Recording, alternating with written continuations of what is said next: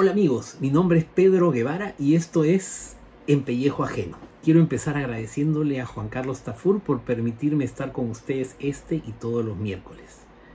Tengo que hablar un poco de mí porque ustedes dirán quién es este pata. Bueno, soy arquitecto, urbanista, economista, politólogo y músico.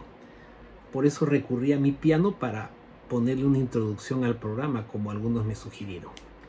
En este programa hablaremos de política, de gestión pública y políticas públicas, tratando de mirar al futuro con optimismo y con propuestas concretas. Ustedes se preguntarán por qué ese nombre de empellejo ajeno.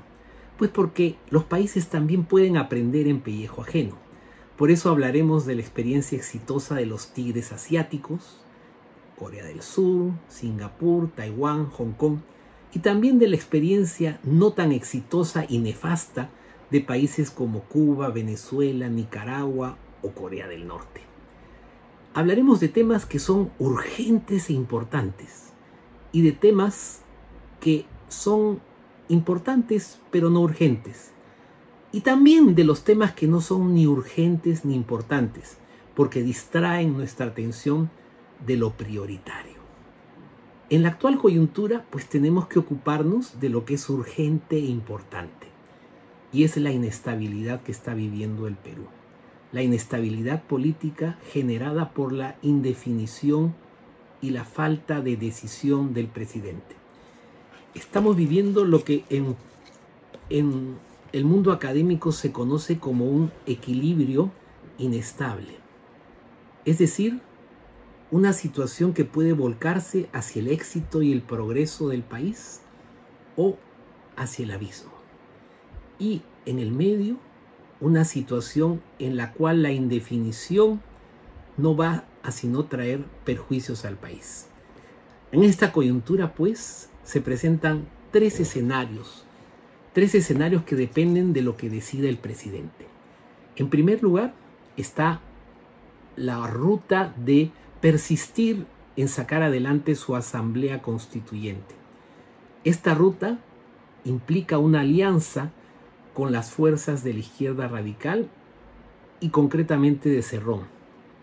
El segundo camino es el de optar por buscar un equipo de gente que ame al Perú, que sea honesta y que sea competente. Cuando llegan al poder los, los, los gobernantes, a veces no tienen idea de qué es lo que hay que hacer. En algunos casos saben qué es lo que hay que hacer, pero no siempre llegan al poder sabiendo qué y cómo lo van a hacer. En este caso, la segunda ruta del presidente sería justamente rodearse de ese equipo de gente que ame al Perú, que sea honesta y que sea competente. Y la tercera ruta es la de la renuncia. Probablemente el presidente ame al país. Para muchos peruanos está en duda todavía si es una persona honesta. Pero lo que ha quedado claro es que no está rodeado de gente competente. Por amor al Perú, le queda al presidente la opción también de renunciar. La pregunta que nos hacemos es por qué es que el presidente opta o ha decidido ese primer camino?